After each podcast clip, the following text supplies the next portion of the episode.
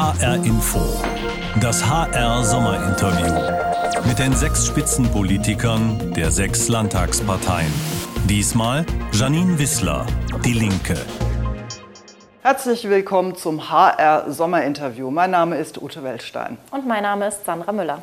Und wir haben heute eine Frau zu Gast, die aus Wiesbaden nach Berlin strebt, nämlich die Vorsitzende der linken Fraktion im Landtag von Hessen, Janine Wissler, gleichzeitig auch Bundesvorsitzende ihrer Partei. Hallo. Hallo, grüße Sie. Ja, wir sind heute in der Wingert-Schule in Dreieich, das ist im Kreis Offenbach. Und ja, Frau Wissler, Sie haben sich gewünscht, dass wir uns heute hier treffen. Deswegen können Sie uns vielleicht auch am besten erklären, warum sind wir denn heute hier? Ja, ich wollte äh, gerne das Sommerinterview in der Schule machen, weil wir ja auch alle wissen, was die letzten anderthalb Jahre die Schulen geleistet haben während der Corona-Pandemie. Die Lehrkräfte, die Kinder, die Eltern. Naja, und was bietet sich dann mehr an, als an meine ehemalige Grundschule zu gehen? Hier äh, die Wingert-Schule in Dreieich. Erkennen Sie denn irgendwas wieder? Sieht das noch genauso aus, wie das bei Ihnen früher war? Ich muss ganz ehrlich sagen, fast nichts. Also die Schule ist wirklich mittlerweile fast komplett neu gebaut worden und äh, ist ja auch ein paar Tage her, dass ich hier zur Schule gegangen bin. Ich habe dann später in der 9. Klasse noch mein Schulpraktikum hier gemacht, weil ich mal überlegt hatte, auch Lehrerin zu werden. Aber seitdem hat sich so viel verändert, dass ich äh, das meiste nicht mehr wiedererkannt habe. Und bereuen Sie es manchmal, dass Sie nicht doch Lehrerin geworden sind statt Politikerin? Ach, es hat sich jetzt so ergeben, aber ich finde, dass äh, Lehrerin ein schöner Beruf ist und ich hätte mir das gut vorstellen können. Und, ähm, aber jetzt mache ich was anderes und äh, bereue es nicht. Aber jetzt dürfen Sie mal so als ob machen. Da ist Kreide, da ist eine Tafel. Schreiben Sie doch mal einen Begriff, ein Wort an die Tafel, die sozusagen Ihr politisches Leben bestimmt oder Ihr wichtigstes Ziel ist. Dann nehme ich doch glatt die rote Kreide.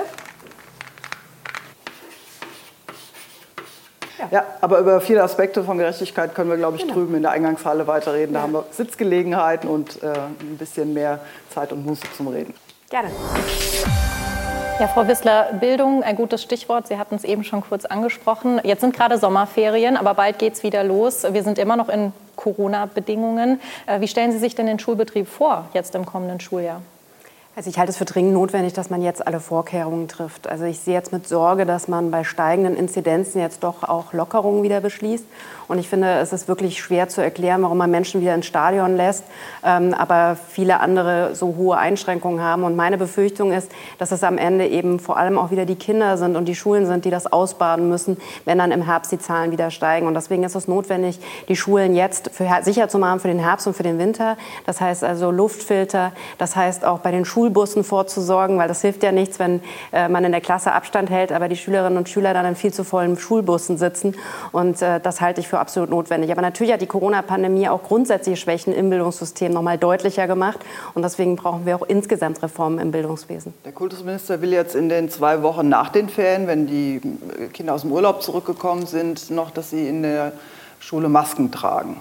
Ähm, wenn ich Sie so höre, wollen Sie, dass das noch länger so andauert? Und wenn ja, wie lange eigentlich? Wie soll das weitergehen? Ja, ich denke, die Frage ist nicht nur, was machen wir, wenn die Schule wieder beginnt, sondern was machen wir bis dahin. Und im Moment ist es ja so, dass die Zahlen steigen, aber man überhaupt nicht darauf reagiert, beziehungsweise im Gegenteil auch noch Lockerungen beschließt.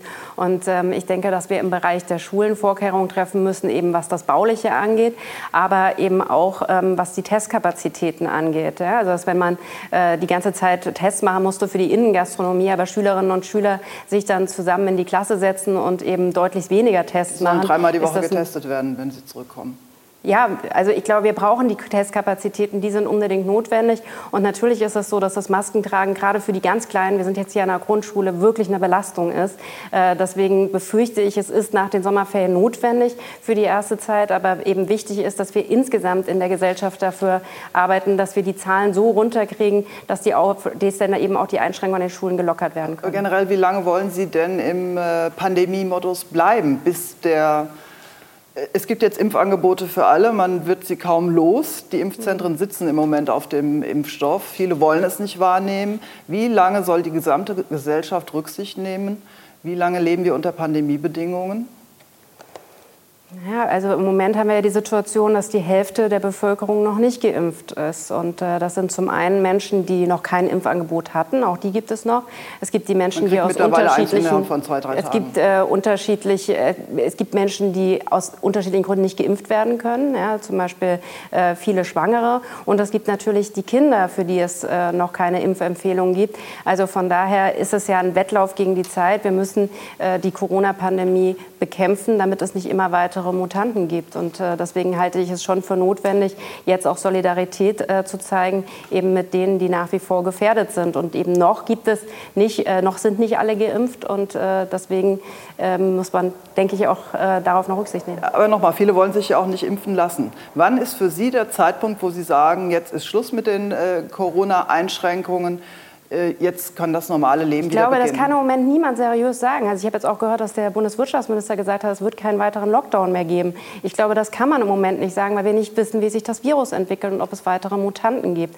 Von daher glaube ich, kann man schon feststellen, dass wenn die Zahlen runtergehen, wenn die deutlich runtergehen, dann kann man ja auch Lockerungen beschließen. Nur wenn jetzt die Zahlen deutlich hochgehen und wir sehen ja im europäischen Ausland auch schon und in anderen Ländern, wie sich da die Zahlen entwickeln, da würde ich davon abraten, weiter zu lockern, sondern äh, eben zu schauen, dass man das Ganze wieder in den Griff kriegt und dass man nicht wieder wartet, bis man irgendwie bei einer Inzidenz von 100, 150 ist, bevor man dann überhaupt tätig wird. Was sagen Sie denn dazu, dass man äh, nicht am Ende sagt, um das zu beenden, muss sich jeder impfen lassen? Impfpflicht. Ich Lehnen bin, Sie die ab oder sind Sie dafür? Ich bin keine Anhängerin einer Impfpflicht. Ich finde, wir müssen versuchen, die Menschen zu überzeugen. Und äh, es gibt ja auch wirklich die Beispiele, wo äh, Menschen skeptisch waren gegenüber Impfungen und dann eben wirklich durch Aufklärungsgespräche, wo sie wirklich alle ihre Fragen auch stellen konnten, auch überzeugt werden könnten. Deswegen bin ich nicht für eine Impfpflicht. Ich bin für ein Impfangebot und vor allem auch ein niedrigschwelliges äh, Angebot, dass man eben auch wirklich dorthin geht, wo die Menschen sind. Es ist notwendig, gerade auch in den Stadtvierteln, wo die Menschen sehr eng beieinander wohnen, dort wirklich vor Ort Impfangebote zu machen und die Menschen aufzuklären. Aber das sollte keine Pflicht sein, sondern eben eine Aufklärung. Wir haben uns überlegt, dass wir dieses Interview nicht äh, alleine äh, bestreiten wollen, sondern dass wir uns quasi Input geholt haben von der Straße, von Menschen, von Bürgern hier in Hessen. Und äh, da haben wir unter anderem ein paar Töne eingefahren, äh, eingeholt, ähm, was denn Themen sind, die die Menschen gerade wirklich umtreibt. Weil es mhm. ja immer so die Frage ist, wissen wir, was die Menschen wirklich beschäftigt? Und Ilona Wild, Wildhardt hat uns ein ganz aktuelles Beispiel genannt, äh, ein Thema, das sie besonders betrifft. Ich spiele es mal vor. Das sind ja die Unwettergeschichten. Die gehen mir sehr, sehr nah, muss ich sagen. Und ich finde auch furchtbar, wie das jetzt politisch durch den Wahlkampf und alles so ausgeschlachtet wird. Also im Moment bin ich sehr, sehr geschockt. Was sagen Sie denn dazu, Frau Wissler? Ja, ich teile das. Also auch, ich glaube, wir alle sind geschockt von den Bildern, die wir gesehen haben, davon, dass so viele Menschen ums Leben gekommen sind, äh, dass viele Menschen ihr gesamtes Haus, ihre Wohnungen verloren haben, obdachlos sind, alle Erinnerungsstücke. Und ähm, das ist eine absolut dramatische Situation in den betroffenen Gebieten. Wir brauchen jetzt schnellstmöglich Hilfe. Es braucht einen Bundesfonds, der wirklich jetzt ähm, den Menschen hilft, die ja teilweise wirklich vor dem existenziellen Nichts stehen.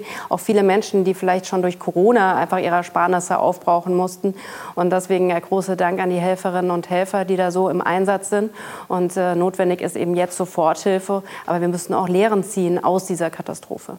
Jetzt muss man natürlich sagen, äh, Frau Wildhardt hat ja auch angesprochen, dass sie nicht nur geschockt ist, was da in der, sag ich mal, was da passiert ist, sondern auch wie die Parteien sich verhalten. Da hat sie unter anderem auch die Linke nicht ausgeschlossen. Also ich habe explizit gefragt, würden Sie da eine Partei besonders hervorheben? Und sie hat gesagt, nee, die sind eigentlich alle, alle gleich schlecht. Die machen alle die gleiche schlechte Figur. Was sagen Sie dazu?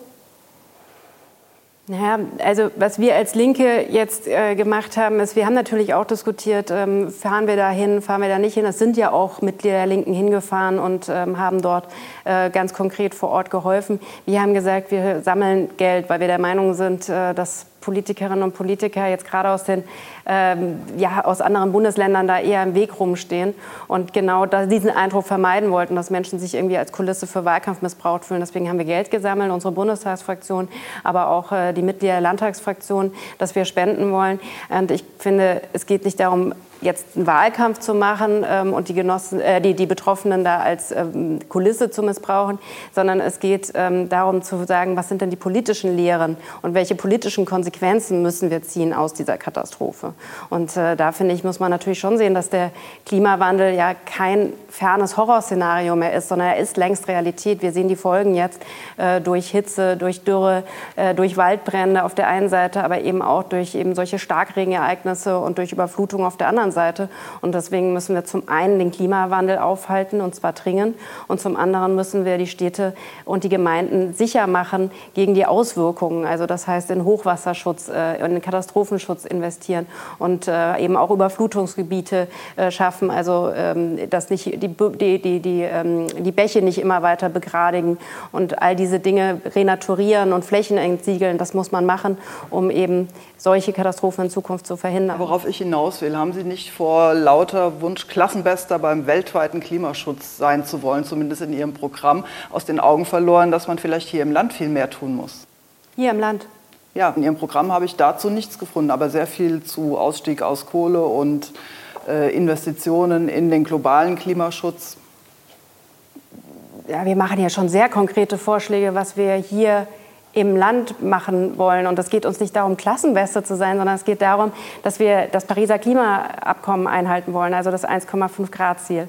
Und jetzt ist es so, dass wenn wir so weitermachen wie jetzt, werden wir das 1,5 Grad Ziel nicht erreichen. Es wird nicht erreichbar sein. Deswegen müssen wir die Maßnahmen intensivieren. Und deswegen schlagen wir Maßnahmen vor, eben zum Beispiel im Bereich der Verkehrswende, der Mobilität, ähm, dass, äh, dass wir umsteigen, dass wir Deutschland zum Bahnland machen. Also dass wir aussteigen wirklich aus immer größeren Autos, immer mehr Straßen Straßenbau, sondern dort Alternativen schaffen. Im Bereich der Energieerzeugung haben wir konkrete Vorschläge gemacht. Aber natürlich wollen wir auch die soziale Dimension deutlich machen. Ne? Also wir brauchen soziale Garantien. Deswegen sagen wir, wir brauchen einen Transformationsfonds, 20 Milliarden, damit die Arbeitsplätze in der Industrie auch nachhaltig gemacht werden können. All das schlagen wir ja vor. Und dass wir im Bereich äh, hier im Land, da haben Sie ja vollkommen recht, äh, Probleme haben mit der Infrastruktur, weil einfach über viele Jahre mit Blick auf die schwarze Null und die Schuldenbremse viel zu wenig investiert wurde. Das sehen wir zum Beispiel an vielen maroden Schulen. Ja, ich meine, das ist jetzt hier eine sehr schöne Schule, aber wir haben auch viele Schulen, wo es deutlich anders aussieht. Wir haben zu wenig bezahlbaren Wohnraum, wir haben ein unterfinanziertes Gesundheitssystem, die Straßen und Brücken. Also wenn wir jetzt gerade daran denken, dass der Wiesbadener Hauptbahnhof praktisch nicht erreichbar ist. Also wir brauchen grundsätzlich Investitionen in die Infrastruktur und natürlich auch im Bereich äh, Hochwasserschutz. Wenn wir jetzt genau darauf kommen, Investitionen, Sie haben eben 20 Milliarden angesprochen, wie soll das denn alles finanziert werden Ihrer Meinung nach? Ja, es gibt ja in diesem Land äh, sehr, sehr, sehr viel Geld. Es ist nur sehr ungerecht verteilt. Und äh, durch die Corona-Pandemie hat die soziale Ungleichheit noch mal zugenommen. Also es gibt ja auch äh, viele, die an dieser Krise gut verdient haben. Also denken Sie zum Beispiel an ein Unternehmen wie Amazon, das hier praktisch keine Steuern bezahlt. Und was wir vorschlagen, ist eine Vermögenssteuer und eine Vermögensabgabe zur Bewältigung eben dieser Krisenkosten. Und damit wollen wir belasten das reichste 1 Prozent. Also ja, aber Frau Wissler, das sind doch alle Kamellen. Das erzählen Sie ja seit Jahren. Den Reichen nehmen wir es weg, um dann all diese Wohltaten zu bezahlen in ja, Ich finde das nicht so schlimm, Höhe. wenn man als Partei nicht alle zwei Tage ja, seine Meinung warum, ändert. Also Sie haben ja keine Mehrheiten dafür. Sie finden ja keinen, der das mit Ihnen machen will. Warum machen Sie ja nicht endlich mal Vorschläge, die auch umsetzbar sind? Aber das ist doch umsetzbar. Die Vermögenssteuer hat es unter Helmut Kohl noch gegeben. Das mit war ja jetzt auch kein Sozialist. Machen? Also die Vermögensteuer war doch wirklich, also es ist doch nicht so, dass wir etwas fordern, was völlig illusorisch ist. Unter Helmut Kohl gab es eine Vermögensteuer und es gab einen Spitzensteuersatz von 53 Prozent. Ja, das ist genau das, was wir übrigens fordern. Wir wollen alle Einkommen unter 80.000 Euro, Single wohlgemerkt, wollen wir entlasten und alle Einkommen über 80.000 Euro wollen wir stärker belasten. Und wissen Sie, wir sind doch ein paar Jahre weiter in der Debatte. Mittlerweile gibt es doch niemanden, der sagt, dass wir nicht mehr Geld für Energiewende, für Klimaschutz, für Verkehr, fürs Gesundheitssystem brauchen. Ich meine, die Corona-Krise hat doch diese Missstände deutlich gemacht. Wir haben einen Personalmangel, wir haben Pflegenotstand in Krankenhäusern. Alle sagen, die Pflegekräfte, die Heldinnen der Corona-Krise müssen mehr Geld verdienen. Wir sehen den Zustand der Schulen. Alle sagen, es muss mehr investiert werden. Und es war auch ein Fehler. Und das sehen wir ja gerade. Kaputte Straßen, kaputte Brücken. Also, und wer soll es bezahlen? Irgendwo muss das Geld herkommen. Deswegen sagen wir, für Investitionen muss es auch möglich sein, dass der Staat Kredite aufnimmt. Und äh, ansonsten brauchen wir eine Umverteilung, weil wer soll es zahlen, wenn nicht die, die viel ja. Geld haben? Äh, Sie erwecken bei mir so ein bisschen den Eindruck, Sie wollen gar nicht regieren, weil Sie Forderungen stellen, die keiner mitträgt, außer der Linken. Naja, die, wissen Sie, also die, die Union verspricht gerade, es werden keine Steuern erhöht oder spricht sogar von Steuersenkung. Das ist doch unseriös. Jetzt mal ganz ehrlich. Also wenn man die Programme sich von Union und FDP anschaut, die, das würde ja Milliarden an Steuerausfällen bedeuten. Und das, was Sie ja, wollen, kostet so viele Milliarden, dass es realistischerweise gar nicht Was wir ist. vorschlagen, würde erstmal Milliarden in die Staatskasse bringen, damit wir Geld haben, eben auch um ähm, zu investieren. Und mit wem und, wollen Sie das äh, machen? Naja, also dass wir da in unseren Forderungen sehr weitgehend sind. Ja, richtig. Deswegen sind wir auch eine eigenständige Partei und ähm, wir äh, kämpfen für unsere Positionen im Wahlkampf. Aber dass bei der Vermögenssteuer es zumindest eine gewisse Offenheit auch bei SPD und Grünen gibt, äh, die es vor ein paar Jahren noch nicht gab, ist doch äh, ganz schön. Und äh, deswegen sehe ich durchaus, wie gesagt, die Vermögenssteuer, die gab es in Deutschland, die gab es lange in Deutschland. In fast allen anderen Ländern gibt es eine Besteuerung von Vermögen. Also in den USA, in Frankreich, überall ist der Anteil der, der, Vermögensbesteuerung viel, viel höher als in Deutschland. Ja? Also von daher, wir müssen einfach nur auf die Normalität kommen. Wenn wir wirklich eine Vermögensbesteuerung hätten wie in anderen Ländern, wären wir einen ganzen Schritt weiter. Das ist nicht illusorisch.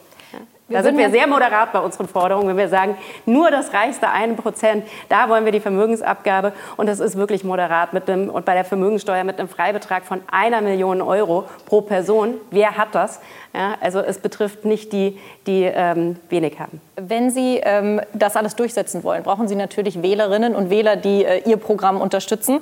Ähm, wir, sind, äh, wir haben auf der Straße jemanden getroffen, äh, die wir nämlich gefragt haben, naja, was halten Sie denn von den Linken und von den linken Positionen? Und äh, Wünsch hat uns geantwortet und äh, quasi gesagt, naja, ich bin jemand, ich verdiene ganz gut, aber ich bin jetzt auch nicht reich. Und, ähm, und deswegen, ich weiß aber noch gar nicht, wen ich wählen soll. Also wäre ja theoretisch eine potenzielle Wählerin von Ihnen. Ähm, aber genau das hier hat sie dann quasi zu Ihnen und zu den Positionen der Linken gesagt nicht ausreichend gesellschaftsfähig, würde ich sagen. Also ich glaube, dass es da schon Leute gibt, die sie anspricht, aber ich glaube nicht die große Masse, mich zum Beispiel auch nicht. Was würde sie tun, um näher in die Mitte zu rücken? Ich gebe diese Frage mal direkt weiter an Sie. Ich finde, will ein paar Punkte sagen, die vielleicht äh, für äh, die Fragende auch ähm, entscheidend ist. Zum einen, wir wollen alle, die unter 80.000 Euro im Jahr verdienen als Single, wollen wir entlasten bei der Steuer. Wir wollen ähm, bezahlbaren Wohnraum schaffen. Das ist ein großes Problem, nicht nur für die Geringverdiener, sondern auch für die Normalverdiener. Selbst für die Besserverdiener ist es ein Problem, in einigen Orten eine bezahlbare Wohnung zu finden. Deswegen sagen wir, wir brauchen einen bundesweiten Mietendeckel. Wir müssen die Mieterinnen und Mieter davor schützen, dass sie immer mehr Geld von ihrem Einkommen für die Miete bezahlen. Das Thema Rente ja, ist ein ganz entscheidendes Thema für eigentlich für fast alle Menschen. Ja, dass man im Alter auch in Würde leben kann. Und da geht es nicht nur um eine Rente, die vor Armut schützt, sondern wir wollen, äh, dass ältere Menschen eben auch, dass Rentnerinnen und Rentner mit ihrem Enkel mal einen Ausflug machen können ja, und mal ein Eis essen gehen können und ins Kino gehen können. Das heißt also eine Rente, die den Lebensstandard auch sichert. Deswegen sagen wir Mindestrente 1200 Euro, gerade auch um die Altersarmut besonders unter Frauen äh, zu äh, dem, dem beizukommen und äh, die Abschaffung Abschaffung der Rente erst ab 67, weil in vielen Berufen, wie zum Beispiel in der Pflege oder auf dem Bau, das überhaupt nicht zu erreichen ist. Das sind Punkte, äh, die wir vorschlagen. Und ähm, ich denke, das ist im Interesse einer sehr großen Mehrheit von Menschen. Aber auf die Dame haben Sie jetzt nicht moderat gewirkt, wie Sie eben sagten, sondern offenbar zu radikal, um gewählt zu werden. Aber jetzt mal abseits von der Koalitionsfrage. Die Linke in, äh, im, im, Bundesgebiet macht ja nun auch nicht den Eindruck, dass sie da an einem Strang zieht in vielen Fragen. Äh, sie sind zerstritten. Sie haben ein äh, Ausschlussverfahren gegen die Spitzenkandidatin aus Nordrhein-Westfalen, Sarah Wagenknecht.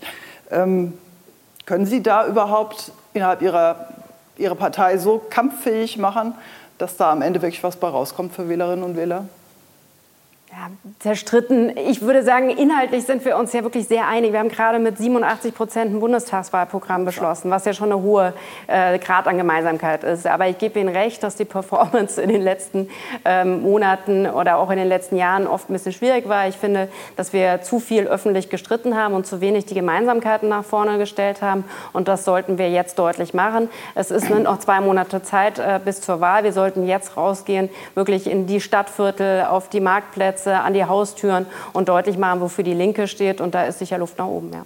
Unterstützen Sie denn das Ausschlussverfahren gegen Frau Wagenknecht? Nein, natürlich nicht. Ich halte das für einen Fehler. Und ähm, das sind äh, einzelne Mitglieder, die das gestellt haben. Das ist eben in einer Partei mit Zehntausenden Mitgliedern, äh, kann man das nicht verhindern, dass es ein solches Verfahren ähm, beantragt wird. Aber ich unterstütze das nicht und ich halte es für falsch.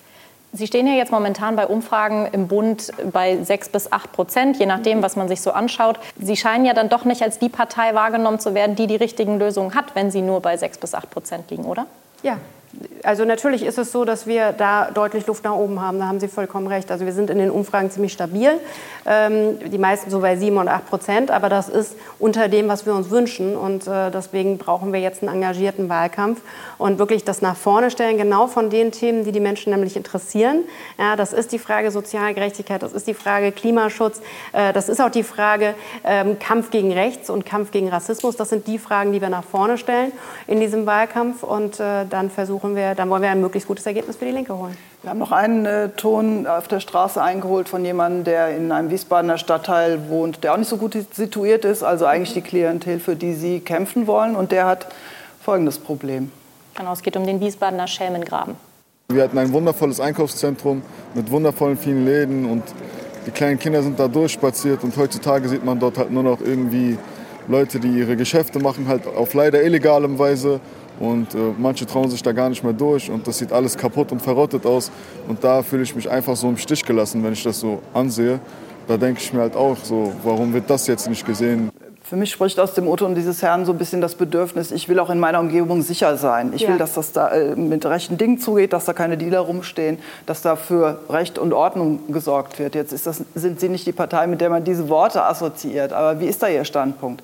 Was sagen Sie denn den kleinen Leuten, die auch sicher sein wollen, dass keiner ihr Auto knackt oder ihren Kindern Drogen verkauft?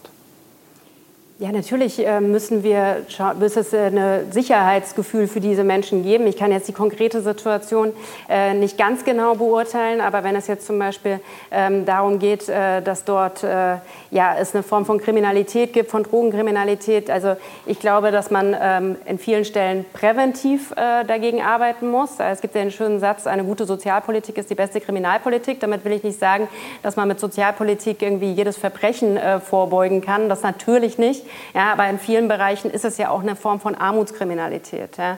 Und äh, da finde ich, muss man äh, präventiv vorgehen und ähm, ansonsten äh, muss man eben äh, schauen, wie man ganz vor Ort dann konkret die Probleme löst. Ja. Wir würden gerne zum Abschluss äh, des Interviews noch mal ein bisschen weg von dem hochpolitischen, etwas persönlichere Fragen mit Ihnen besprechen. Und wir haben hier so eine kleine Fragenlotterie vorbereitet. Das sind 20 Fragen. Ähm, die würden wir tatsächlich allen unseren Interviewpartnern in den Sommerinterviews äh, präsentieren. Und Sie dürfen aber quasi, Sie haben die Macht darüber, welche Fragen ähm, wir vorlesen. Und äh, Corona-konform in dem Abstand würde ich tatsächlich für Sie ziehen. Das heißt, ich würde gleich mal äh, da durchwurschteln und Sie sagen Stopp und dann nehme ich die entsprechende Frage raus. Alles klar? Dann Stopp. Ist die in Ordnung? Gut. Welchen Spitznamen haben Familie und Freunde für Sie? Äh, meine Nichte und mein Neffe nennen mich Tante Janni. Oder Janni. Ja. Noch eine? Warte noch auf das Stopp. Ja, Stopp. Entschuldigung. Wir wollen ja hier nicht schummeln. Was war Ihr schönstes erstes Mal? Weiß ich nicht, da gibt es jede Menge. Also das ist echt schwierig zu beantworten. Das äh, schönste erste Mal. Also es gibt ja so viele Dinge, die man zum ersten Mal macht und zum ersten Mal erlebt. Also das, Passend hierzu äh, vielleicht der erste Schultag. Ich habe nicht mehr ganz genaue Erinnerungen, so ganz grob kann ich mich noch daran erinnern. Ja. Aber weiß ich nicht, ob das das. Äh, es gab so viele Sachen. Ähm, ja, auch das erste Mal, was heißt ich, auf einem hohen Berg stehen oder das erste Mal, äh, äh, was heißt ich, äh, alleine Auto fahren, also Auto fahren dürfen oder das erste Mal alleine erste, in Urlaub zu fahren. Wie war denn Ihre erste Landtagsrede? Ja, die war, würde ich, also ja, es war zum Thema Studiengebühren. Auch das war, das war prägend, ja, also auf jeden Fall eine prägende Erfahrung. Aber ob es jetzt das äh, schönste erste Mal war, das würde ich jetzt doch äh, nicht sagen. Ja. Aber ich habe noch daran habe ich noch gute Erinnerungen. Das war ja eben zu der Zeit der Studierendenbewegung und äh, die Abschaffung der Studiengebühren. Ja.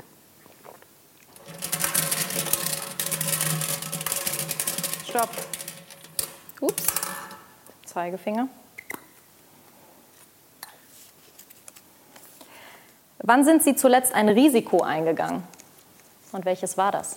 Naja, Risiko, ja, ich denke, ähm, dass jetzt, weiß ich nicht, ob es ein Risiko ist, aber ähm, die Entscheidung jetzt äh, für den Bundestag zu kandidieren und einfach äh, den, äh, womöglich den Landtag zu verlassen. Ich weiß nicht, ob ich es Risiko nennen würde, aber es ist zumindest ein großer Schritt, der mir auch sehr schwer gefallen ist. Der Wind weht ja etwas stärker in Berlin. Haben Sie es schon mal bereut, dass Sie es gemacht haben? Ich habe es noch nicht bereut, dass ich es gemacht habe, aber mir fällt der Abschied, wenn er dann kommt, sehr schwer. Vielen Dank, Frau Wissler, für dieses Interview. Ich danke Ihnen. Und nächste Woche sind wir dann an dieser Stelle mit René Rock verabredet, dem Fraktionsvorsitzenden der FDP. Wir freuen uns, wenn Sie wieder einschalten. Vielen Dank.